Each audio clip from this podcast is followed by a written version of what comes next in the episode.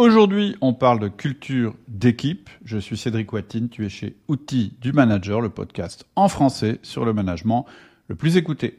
Si le sujet de la culture d'équipe t'intéresse, si tu veux recevoir une suite de mails sur le sujet, n'hésite pas à t'inscrire sur le lien en descriptif. Aujourd'hui, effectivement, à parler de culture d'équipe, je pense que c'est quelque chose qui va devenir de plus en plus important.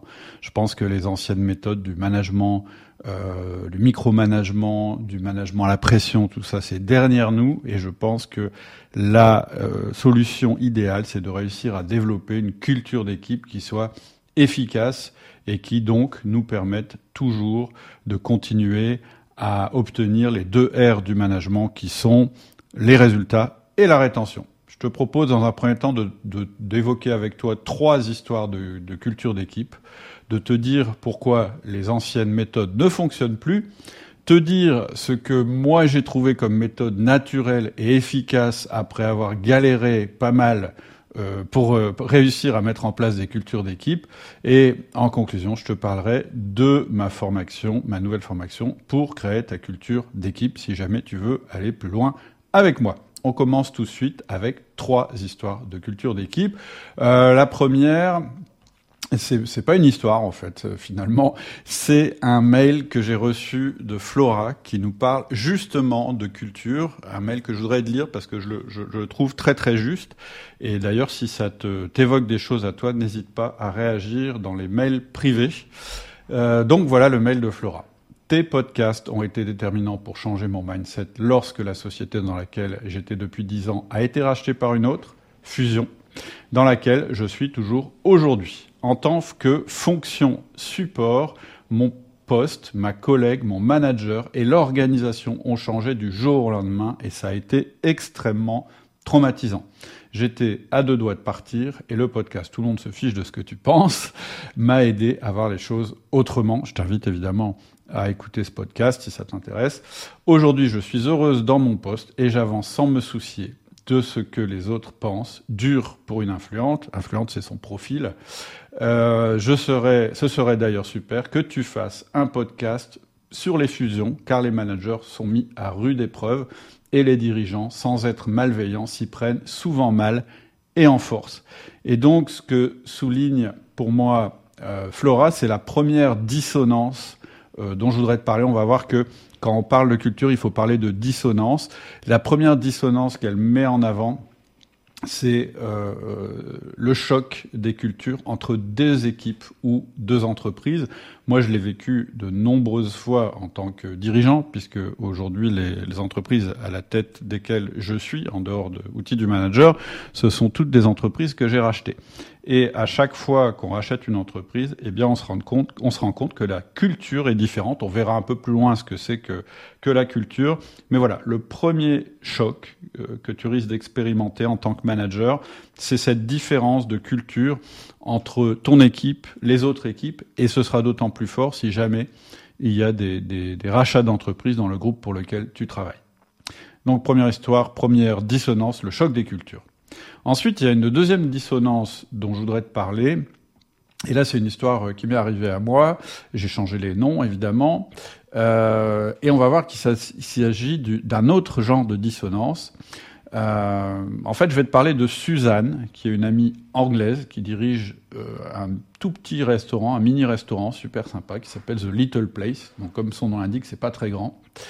Et Suzanne, eh bien, elle est d'une nature super joyeuse et son petit resto est à son image. Donc il y a des phrases inspirantes un petit peu accrochées sur tous les murs, à côté des photos des clients. Et pour te citer quelques phrases que j'ai traduites, c'est ici on est gentil ou on est dehors. Une autre phrase, si tu n'as rien agréable à dire, ne dis rien. Enfin voilà, tu vois l'esprit, c'est, moi j'adore. Euh, au moins on sait où on est, ça, ça donne une ambiance et en plus on se régale. Et donc, euh, Suzanne, elle a une chef en cuisine qui s'appelle Laura, et qui est une vraie pro, qui, fait très très bien à manger, et elle a une petite équipe. Et puis un jour, je trouve que Suzanne est moins gaie que d'habitude. Donc je lui demande si ça va, et elle me dit bof bof. Donc je lui demande ce qui se passe, et elle me répond qu'elle a des problèmes avec Laura, donc sa chef en cuisine, qui est une pro, je le répète. Elle m'explique que Laura a eu des problèmes personnels et que ça a joué sur son humeur, des problèmes familiaux, et qu'elle est devenue assez taciturne, très négative, en particulier avec Suzanne, donc Suzanne qui est sa, chef. Et Suzanne a été compréhensive, elle se disait que c'était passager, que ça allait euh, petit à petit aller mieux, que Laura allait de petit à petit euh, aller mieux. Et puis, euh, finalement, ça n'a pas été mieux. C'est-à-dire que l'activité a décollé, euh, l'équipe était un peu plus soumise à de, la à de la pression, un petit peu plus que d'habitude. Et en fait, Suzanne, c'était un peu de pire en pire. C'est-à-dire que elle critiquait la gestion du restaurant, elle, elle critiquait le rythme, elle critiquait les menus. bref, elle, est, elle était devenue assez désagréable au point où elle en est même venue à faire des réflexions devant les clients et les autres employés, ce qui a commencé à vraiment poser un problème à Suzanne. Et en fait, quand j'ai discuté avec Suzanne, elle, venait à douter de son projet. C'est-à-dire qu'elle me disait, moi, je, de toute façon, j'ai pas lancé mon projet euh, pour ça, pour subir de la tension. Euh, moi, je réponds pas aux provocations, mais je sais pas quoi faire. Et elle dit maintenant, c'est un peu la guerre froide. Moi, je viens à mon propre restaurant en étant beaucoup moins motivé, et euh, je sais pas quoi faire devant le comportement de Suzanne. Et donc, quand elle me dit ça, je lui dis, bah en fait, en résumé, tu as un problème de management et en particulier un, problème de culture et un problème de dissonance. Donc en fait, euh, je lui ai que sur les murs, donc, elle avait des, des, phrases qui disaient quand même ici, on est gentil ou on est dehors. Si tu n'as rien de gentil à dire, euh, tu ne dis rien. Donc, euh, je, montre les, je lui montre ce qu'il y a sur les murs. Elle me dit oui, non, mais ça c'est pour les clients. C'est l'expérience que je veux faire vivre aux clients. Et donc, euh, c'est plutôt pour ça. Et en fait, elle voulait créer un lieu joyeux, un, lieu où tu peux avoir des clients. Euh, tu veux pas de tu veux pas de clients qui se plaignent, tu veux pas de clients qui tirent la gueule, etc. Mais elle me dit, mais ça, euh, c'est pour les clients. Et je lui dis, oui, mais en réalité, ce que tu décris, c'est ton expérience client. Tu veux que ce soit comme ça pour les clients, qu'ils se régalent, que ce soit sympa, etc. Mais tu ne l'appliques pas à tes employés. Et donc, c'est impossible, en réalité, surtout dans une petite structure, mais on verra plus tard que c'est impossible aussi dans une grande structure, d'avoir un écart entre euh, l'expérience client et l'expérience employé. Et j'ai fait euh, d'ailleurs un podcast euh, là-dessus, je crois qu'il s'appelle l'expérience employée, avec un, je me souviens plus de son nom, son nom m'échappe, mais un, quelqu'un qui a écrit un livre, un, un, monsieur canadien qui a écrit un livre sur le sujet, où il explique que Jusqu'à maintenant, les entreprises accordaient beaucoup d'importance à l'expérience client, mais pas du tout à l'expérience employée, ce qui est un peu euh, dommage, parce que l'expérience employée, c'est-à-dire la culture euh, qui a lieu, qui a cours à l'intérieur de ton entreprise, en fait, c'est elle qui va donner aussi euh, la culture, ou plutôt l'expérience que tes clients vont avoir. Et donc, deuxième dissonance contre laquelle il faut lutter, c'est cette dissonance entre l'expérience client et l'expérience employée. Et moi, je pense que de plus en plus, c'est sur l'expérience employée qu'il faut travailler, et donc sur la culture d'entreprise, sur les valeurs, etc., plus que sur l'expérience client, puisque de toute façon, ça aura un impact sur euh, l'expérience employée. Troisième histoire, ou plutôt troisième euh, expérience, ou plutôt troisième euh, anecdote que j'ai à te raconter, j'ai été récemment, et, d'ailleurs j'en ai parlé dans, quelques podcasts, j'avais été sollicité par un groupement d'experts comptables. Il y a un petit bip, c'est pas grave. Par un, groupement d'experts comptables qui me euh, sollicitait parce qu'ils avaient, une crise. Il faut savoir qu'il y a une crise en ce moment chez les experts, experts comptables, cabinets d'expertise comptable, c'est qu'ils ont beaucoup de turnover et ils ont du mal à recruter. Euh, clairement, le marché euh, n'est plus en la faveur des employeurs, il est plus en faveur des employés. Et donc, j'étais allé faire un, petit séminaire, ou plutôt une petite euh, conférence là-bas. J'avais pas mal discuté avec les experts comptables qui étaient, qui savaient pas quoi faire en fait, qui disaient, bah en fait, les, les, les, nouveaux arrivés sur le marché sont des petites princesses, hein, c'est leur terme, hein, c'est pas le mien. Et donc, voilà, ils passent trois, quatre entretiens dans différentes dans différents euh, cabinets d'expertise et puis ils choisissent le meilleur, c'est-à-dire que euh, maintenant, euh, quand on a quelqu'un en entretien, on n'est plus sûr de le recruter. Donc je leur avais dit bienvenue au club, c'est normal et c'est comme ça que ça se passe. Et il me disait, et puis y compris les gens qu'on a en interne qui de plus en plus se posent des questions et vont ailleurs, etc., etc. Et donc, il m'avait demandé euh, d'intervenir euh, sur ce sujet-là, euh, moi en tant que, en tant que côté management.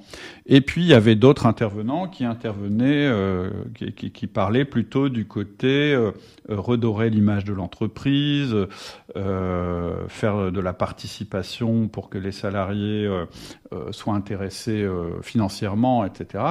Et donc, globalement, les intervenants qui, qui étaient passés avant moi, c'est plutôt des gens qui leur conseillait de redorer leur image, euh, de refaire leurs plaquettes, de refaire leur site, etc., en parlant de modernité, euh, en, en, indiquant dans leur, euh, dans leurs plaquettes, etc., dans leur site qu'ils étaient à l'écoute des salariés, pourquoi pas en proposant un baby-foot, un accès à une crèche, une salle de sport, d'une part, et d'autre part, des salaires attractifs, de la participation, etc., etc. Et en fait, ce que j'avais souligné, voilà, moi je, reste sur, sur cette opinion, c'est que oui, ok, tu peux euh, effectivement affirmer des valeurs, affirmer des choses, euh, dire que tu as de l'écoute, que tu as un cabinet moderne. Si en réalité, en interne, euh, la culture ne change pas, eh bien, tu vas avoir un effet, tu vas avoir une nouvelle dissonance. Hein. Cette dissonance, c'est la culture, une dissonance entre la culture qui est affirmée ou qui est voulue et la culture réelle qui est vécue de l'entreprise. C'est-à-dire vraiment une dissonance entre la culture affirmée et la culture vécue ou la culture réelle. Et faire ça, c'est ce qu'il y a de pire. À la limite, il vaut mieux pas avoir une très bonne image, mais que les gens soient surpris en bien, on dit déçus en bien, nous, dans le Nord, quand on arrive, euh, quand, on arrive dans l'entreprise, plutôt que l'inverse. Parce que sinon, tu as euh, ce que j'appelle un rebond. C'est-à-dire que la personne, elle est très attirée, elle se rend compte, elle, est très séduite par ce qu'on lui dit qui va arriver. Quand elle arrive dans l'entreprise, effectivement, il y a un baby-foot, effectivement, il y a des belles phrases sur les murs, mais dans le quotidien, la culture, en fait, n'est pas celle-là. C'est-à-dire qu'on on le traite un petit peu comme une bête de somme qui doit cracher des heures, il n'est pas valorisé humainement, on lui met la pression, on attise la compétition interne, etc. Et en général, ça dure pas longtemps. La personne, qu'est-ce qu'elle va faire? La recrue, bah, elle va ressortir et puis elle va chercher une entreprise où réellement, en interne, la culture lui convient. Et pour ça, eh bien, elle va aller sur les réseaux sociaux. C'est-à-dire que même si tu peux euh, essayer de réaffirmer ton image, pour être attractif, etc., etc. En général, euh, les, gens en fait se renseignent. Il y a plein de sites pour ça, en particulier chez les experts comptables. Il y a un site qui s'appelle Vide Comptable, et en fait, ils se renseignent sur les cabinets avant d'y aller. Donc, la troisième dissonance, de loin la plus, pour moi, la plus importante, c'est la culture affirmée versus la culture vécue ou la culture réelle. Donc, on a mis en œuvre, on a, mis en avant trois dissonances. Le choc de culture, c'est-à-dire on voit que dans deux entreprises, eh bien, les valeurs sont différentes. Moi, j'ai eu un cas euh, très très récemment où mon équipe, euh, on, vient d'intégrer une nouvelle entreprise et euh, une des personnes de, l'autre équipe avait suggéré quelque chose qui a choqué fortement les gens chez moi. Et donc je me dis, tiens, c'est marrant, ça c'est un choc de culture. Donc mon premier conseil, c'est que tu sois sensible à la culture, que tu euh, observes les comportements de tes collaborateurs ou les réactions de tes collaborateurs.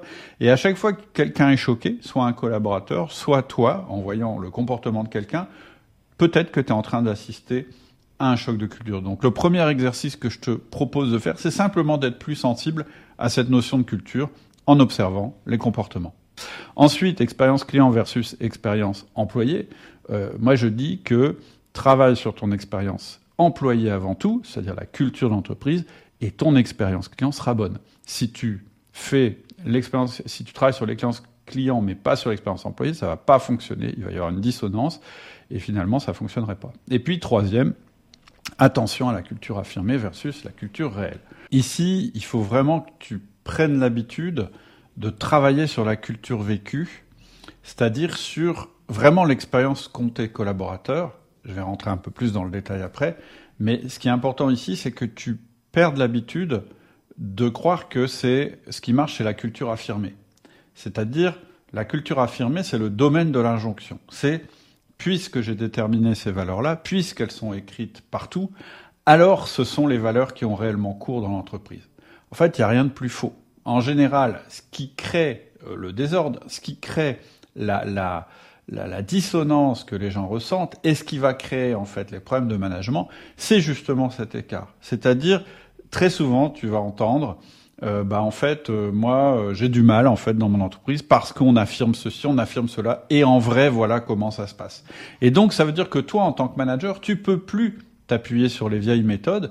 Je le dis souvent, les vieilles méthodes à la pression, le fait d'avoir des players, de les mettre en avant, de faire de la compétition, d'affirmer les choses, d'être uniquement focalisé sur le résultat, ça crée aujourd'hui de la dissonance. Donc ces méthodes sont mortes, tu peux plus les utiliser, et donc tu vas devoir changer de paradigme, tu vas devoir changer de manière d'agir sur tes collaborateurs, et on va voir que pour faire ça, eh ben, il faut agir euh, sur la culture vécue de ton équipe. Euh, on a une évolution du marché aujourd'hui de l'offre et de la demande, et c'est une bonne chose. C'est-à-dire que euh, aujourd'hui, tu as remarqué probablement, il y a un premier phénomène qui se passe, c'est que euh, les candidats ou, plutôt les, salariés sont plus mobiles qu'avant, simplement parce que le, marché du travail est en leur faveur. C'est-à-dire qu'il y a beaucoup de demandes, on a du mal à recruter des profils, et donc bah, ça, ça génère du mouvement sur le marché de l'emploi, ça peut générer des départs dans ton entreprise, et, euh, mais normalement, ça doit être compensé par du recrutement. Malheureusement, si tu es encore sur les anciennes méthodes de management, tu vas pas réussir à recruter et à retenir tes salariés. Euh, en fait, ce qui se passe aujourd'hui, c'est qu'on a un renversement, ou plutôt une substitution entre les deux R du management. Les deux R du management, qu'est-ce que c'est? C'est quand on demande à un employeur euh, comment il reconnaît un bon manager, il va répondre bah, par le premier R. Il va dire bah, il m'apporte du bon résultat. C'est le premier rôle du manager, effectivement, c'est d'apporter du résultat. Mais si je lui dis oui, mais s'il obtient du résultat au détriment de son équipe, c'est-à-dire que son équipe ne reste pas dans l'entreprise et tu as du turnover, est-ce que tu es content quand même? Ah non, l'employeur va me dire non, du résultat, mais aussi autre chose qu'on va appeler la rétention. C'est ça les deux R du management. Et jusqu'à maintenant, le management, il visait à travailler, à travailler surtout sur le grand R, c'est-à-dire le résultat, en mettant de la pression, en, partant en parlant de A-player. Je vois encore des vidéos euh, très souvent, souvent américaines sur, euh, sur YouTube qui nous disent qu'il faut recruter une équipe de A-players, c'est-à-dire des gens extrêmement forts dans leur domaine, très compétitifs, etc. Il ne faut pas garder les B-players, etc.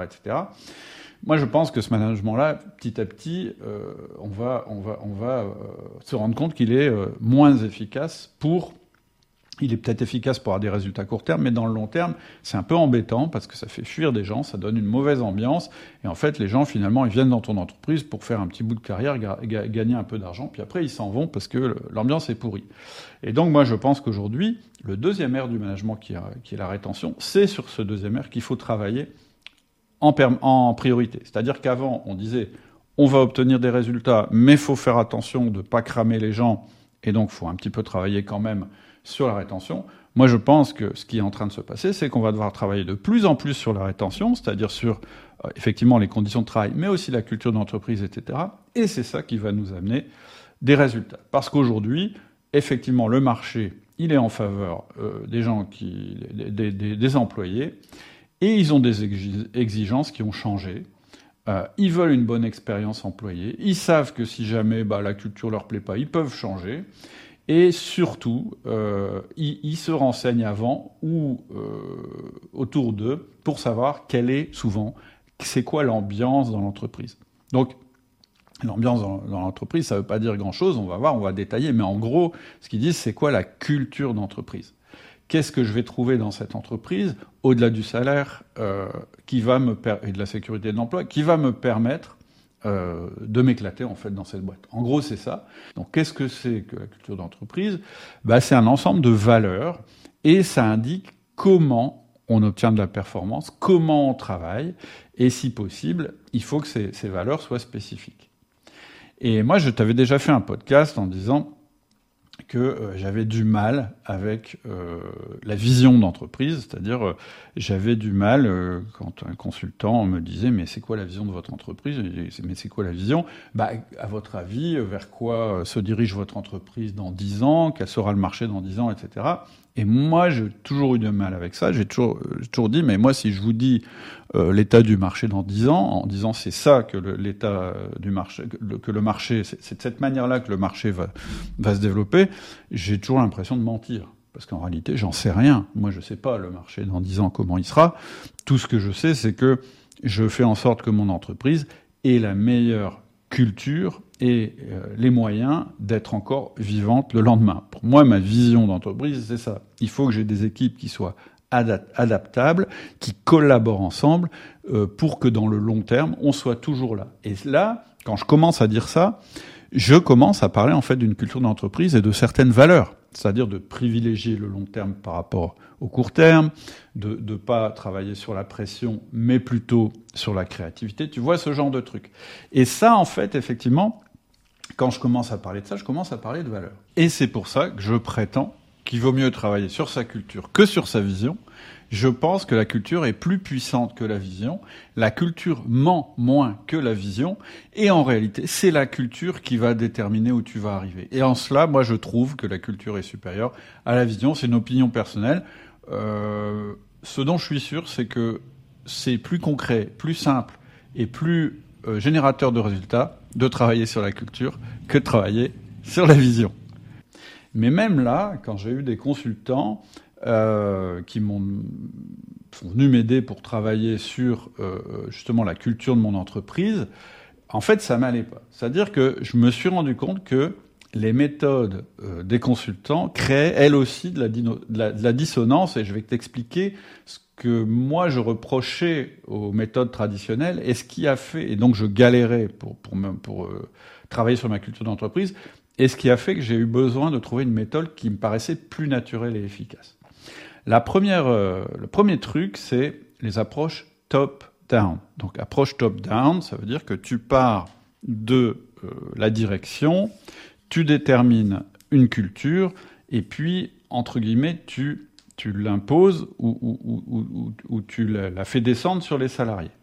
C'est une première forme de top-down. Je te parlerai tout à l'heure d'une autre forme de top-down, mais je dirais le top-down hiérarchique, c'est ça. C'est-à-dire que le, consultant, il me dit bon, alors voilà, euh, qu'est-ce que vous voulez comme ambiance Enfin bref, il me fait travailler là-dessus. Et puis ensuite, il faut qu'on mette ça sur le site web, il faut qu'on en parle en réunion, il faut qu'on mette ça sur des affiches sur les murs, etc. Et pour moi, euh, j'y crois pas en fait finalement. Je pense pas que ce soit en affirmant quelque chose que tu vas transformer euh, les comportements des gens. C'est-à-dire que c'est pas écrit, c'est pas parce que c'est écrit sur le mur ici on est honnête que euh, euh, les gens vont devenir honnêtes comme par magie. Je veux dire, c'est pas inutile de le faire, mais le risque, c'est que ça crée de la dissonance, c'est-à-dire que ce soit écrit ça sur le mur, puis que la personne en fait se rende compte que dans l'entreprise c'est pas comme ça qu'on se comporte. Première chose. La deuxième chose, qui est moins top-down, c'est la consultation. C'est-à-dire que finalement, on demande aux salariés, c'est quoi pour vous les valeurs de l'entreprise? On fait une espèce de mélange euh, de tout ce qu'ils ont dit, et puis on, sort, euh, je dirais un peu une moyenne, une espèce de, de, synthèse de ce qu'ils ont dit. Et en général, c'est pas terrible non plus. D'abord parce que c'est lourd et c'est compliqué à organiser, mais aussi parce qu'on n'a pas la même définition. C'est-à-dire que, par exemple, moi, si je parle d'honnêteté euh, ça veut dire bah, on n'a pas le droit de voler dans l'entreprise. Voilà, euh, clairement, euh, on pourrait dire que c'est ça. Mais quelqu'un d'autre va me dire non, l'honnêteté, c'est de dire tout ce qu'on pense. Et pour moi, dire tout ce qu'on pense, c'est pas de l'honnêteté, tu vois. Et, et, le risque, c'est qu'on soit comme ça sur une culture qui est trop floue euh, qui utilise des mots valises. Un mot valise, c'est un mot, tu peux mettre ce que tu veux dedans, euh, ça va marcher quand même. Comme la bienveillance. Je veux dire, quand on parle de bienveillance, par exemple, c'est un mot qui est formidable, mais on n'a pas forcément la même définition de la bienveillance. Pour toi, ça va vouloir dire, bah, il faut respecter l'individu dans sa culture. Et puis moi, ça, ça, va vouloir dire, bah, euh, la bienveillance, c'est donner le plus d'argent possible aux gens, tu vois. Et puis si t'en donnes pas assez, c'est que t'es pas bienveillant. Donc, le risque, quand on fait ce genre de truc, c'est qu'on se retrouve avec un truc trop flou. Et surtout, ce qui me gêne, c'est que tout ça, ça reste un peu dans l'injonction. C'est-à-dire que à chaque fois, en fait, on, va, afficher des valeurs en se disant que euh, parce qu'on les affirme, alors elles vont être réalisées dans l'entreprise. Et en fait, dans les trois histoires que je t'ai racontées, le point commun, c'est qu'on était dans l'injonction et que ça n'a pas fonctionné. Ça a au contraire accentué la dissonance. Donc voilà, moi, pour moi, les méthodes classiques des consultants, elles créent de la dissonance parce qu'elles sont souvent top-down, parce qu'elles utilisent des mots trop flous, des mots valises, et surtout parce qu'elles restent dans la dissonance. Et qu'en fait, dans l'entreprise, ce qu'on affirme, euh, c'est pas ce qui compte le plus. Ce qui compte le plus dans une entreprise, c'est ce qu'on fait. Donc, moi, je me suis dit, je vais essayer de trouver quelque chose qui soit plus naturel, plus efficace. Et en fait, je suis parti de plusieurs constats très concrets que tu peux faire certainement aussi avec ton, avec ton équipe. La première chose, la première chose que moi, dont je sois sûr à propos de ma culture d'entreprise, c'est euh, que j'ai des collaborateurs qui me paraissent être ou qui me paraissent porter les meilleures valeurs. C'est-à-dire que c'est pas forcément très conscient chez moi, mais clairement, dans les gens de mes équipes, il y a des gens, je me dis, bah, lui, c'est un peu, entre guillemets, j'aime pas trop ce mot, mais c'est un peu quand même le euh, collaborateur idéal ou modèle. Et en fait, qu'est-ce que je donnerais pour le dupliquer ou qu'est-ce que je pourrais, euh, qu'est-ce que je pourrais faire pour que les autres euh, soient comme lui ou comme elle. En fait, je, suis sûr qu'en en tant que chef d'entreprise ou manager, tu t'es déjà fait ces réflexions. Ah, mais qu'est-ce que c'est facile avec machin et qu'est-ce que c'est difficile avec bidule? Bon, une fois que tu as repéré ça, c'est intéressant, mais finalement, euh, ça, t'avance pas puisque on en a déjà parlé ici. Euh, on, va pas changer, je dirais, les pensées des gens, et surtout, c'est pas en, disant, euh, en disant, bah machin est le, le, meilleur employé du mois, donc faites tous comme lui et vous allez voir, ça va marcher, parce que là, on revient au concept de A-player qui fonctionne pas bien parce qu'il attise justement la compétition interne. Par contre, ce qu'on peut repérer chez ses collaborateurs, ce sont des manières de faire, des choses qu'ils font, des comportements. Et, ce mot est extrêmement important, c'est pour ça que je l'ai affiché, le mot de comportement, parce qu'il est beaucoup plus concret et surtout beaucoup plus, euh, beaucoup moins valise, on va dire, que le mot de valeur. Et donc, pour moi, plutôt qu'une approche top-down, c'est-à-dire de dire, voilà, on va déterminer des, valeurs et ensuite on, va les affirmer pour que les, les, comportements changent, on va faire le contraire. On va repérer chez nos collaborateurs les meilleurs comportements et les moins bons comportements, et à partir de ces comportements, on va déterminer les valeurs. C'est-à-dire qu'on va partir des collaborateurs, on va regarder leur comportement, et à partir de ça, on va commencer à parler de valeurs. Et on ne pourra plus jamais évoquer la valeur sans évoquer le comportement qui va avec. Et du coup, ça, ça empêche d'avoir des mots valises. Par exemple, on peut plus dire, bah, nous, on aime bien l'honnêteté. On, ne pourra dire, on aime bien l'honnêteté euh, qui se manifeste de telle et telle manière. Là, je te fais un résumé, hein, on n'est pas dans une formation, mais c'est un petit peu ça le principe. Et d'ailleurs, l'expérience employée, qu'est-ce que c'est l'expérience d'un employé? En vrai, c'est pas ce qui est écrit sur les murs c'est pas euh, ce qu'il y a dans, dans, dans les plaquettes, c'est pas ce qui est affirmé par la direction. L'expérience d'un employé, en fait, qu'est-ce que c'est? C'est la somme des comportements, la somme des expériences qu'il a à cause des comportements des gens autour de lui.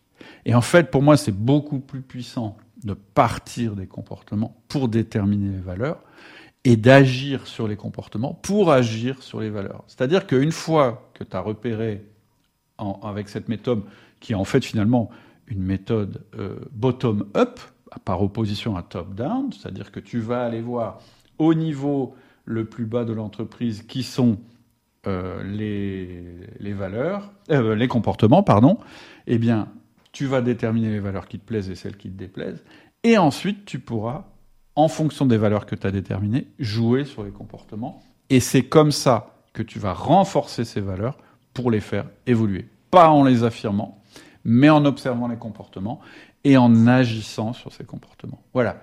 La méthode, euh, ma méthode à moi, elle est bottom-up et elle est basée sur les comportements parce que la définition la meilleure d'une culture d'entreprise ou en tout cas d'une culture d'entreprise vécue, c'est-à-dire de l'expérience employée, eh bien, c'est la somme des comportements qui ont lieu dans ton équipe, dans ton entreprise, etc.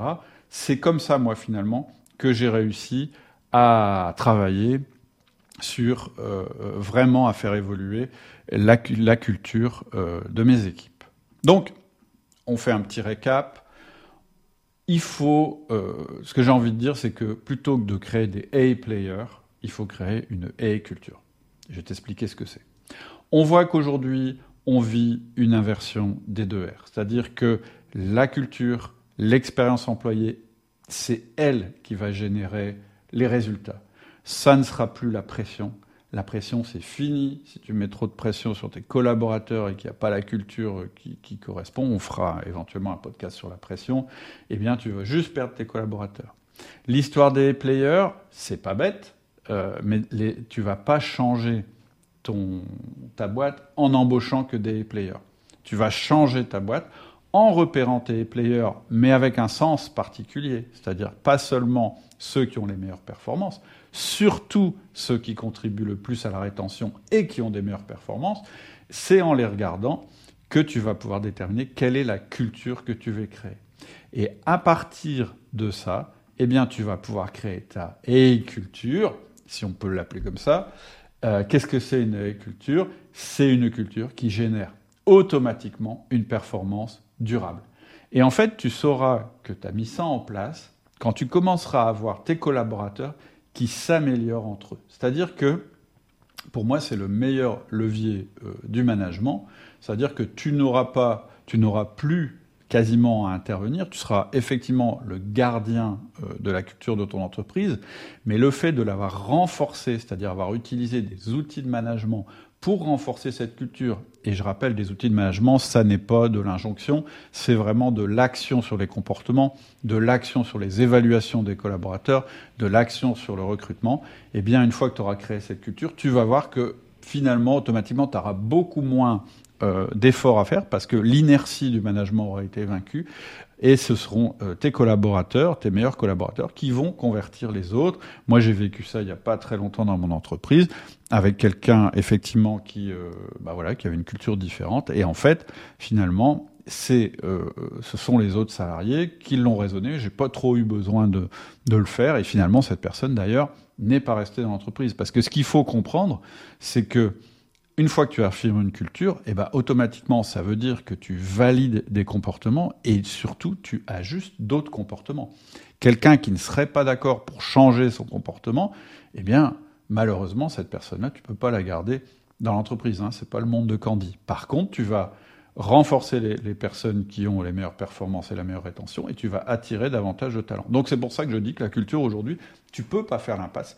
C'est le meilleur levier. Alors, comment ça marche? Euh, bah, moi, j'ai créé une formation là-dessus euh, qui s'appelle euh, Crée ta culture, CTC, Crée ta culture, et, tu peux le faire en quelques, euh, quelques jours auprès de ton équipe. Donc c'est beaucoup plus court euh, que les processus classiques. Euh, T'as pas besoin de consultant pour le faire. je te donne tout le mode d'emploi et en gros, en même temps, ça va pas se faire par magie, mais ça va pas se faire par l'injonction non plus. Ça va être d'abord en déterminant ces valeurs, mais en le faisant dans l'ordre suivant. C'est-à-dire que tu as d'abord observé, et je t'expliquerai dans la formation comment faire euh, tes collaborateurs, tu vas décrire, mais pour toi tout seul, euh, ce que ça euh, veut dire, tu vas créer un premier set de valeurs, mais ces valeurs ne vont pouvoir être créées que parce qu'elles correspondent à des comportements. Ensuite, tu vas pouvoir commencer à influencer tes collaborateurs à travers des feedbacks, à travers les évaluations annuelles ou trimestrielles selon euh, le rythme de ton entreprise, à travers le recrutement, etc. Et c'est ça qui va renforcer la culture que tu auras déterminée, dont tu auras envie. Et donc, il y a un premier, effectivement, un premier boulot à faire, euh, parce que si je te disais qu'il n'y a pas de boulot à faire, tu ne me croirais pas, qui est ici, mais qui est assez simple, et surtout qui est étape par étape. Et une fois que tu auras fait ça, au bout de quelques semaines, tu auras créé une culture autonome et ton job à partir de ce moment-là, ce sera plus de la créer en permanence, de la réaffirmer, de l'afficher partout. Ça va simplement être d'agir dessus parce que tu seras devenu le gardien de ta culture et tu vas rapidement te rendre compte que tes collaborateurs y contribuent sans que tu aies forcément besoin d'être euh, euh, sur leur dos en permanence. Donc cette formation s'appelle CTC, c'est une formation, c'est-à-dire que c'est pas que de la théorie. Là, ce dont je t'ai parlé dans le podcast, j'ai essayé de te mettre des anecdotes, des choses comme ça, mais c'est de la théorie. Là, on est très concret. Il y a des exercices à faire. C'est très simple. Euh, donc des exercices dans un premier temps à faire toi-même, puis ensuite avec tes collaborateurs, mais d'une manière très très légère. Et ensuite, je te donne des conseils avec chacun des outils du manager que tu connais peut-être déjà, qui sont le feedback, l'évaluation, le recrutement, pour renforcer ta culture. Ça te permet de créer ta culture en quelques jours. Donc, si ça t'intéresse, j'ai mis un lien en descriptif. Euh, en cliquant sur le lien, tu vas avoir un récapitulatif euh, par mail de ce que j'ai dit dans ce podcast pour vraiment ancrer les idées et puis agir sur ta culture de ton côté si tu as envie, ou euh, à, travers la formation que je vais te proposer dans cette suite d'emails. Voilà, j'espère que ça t'a plu. Je t'invite à réagir sur les mails privés si ça t'intéresse. Et puis je te dis à très bientôt sur Outils du Manager. Au revoir.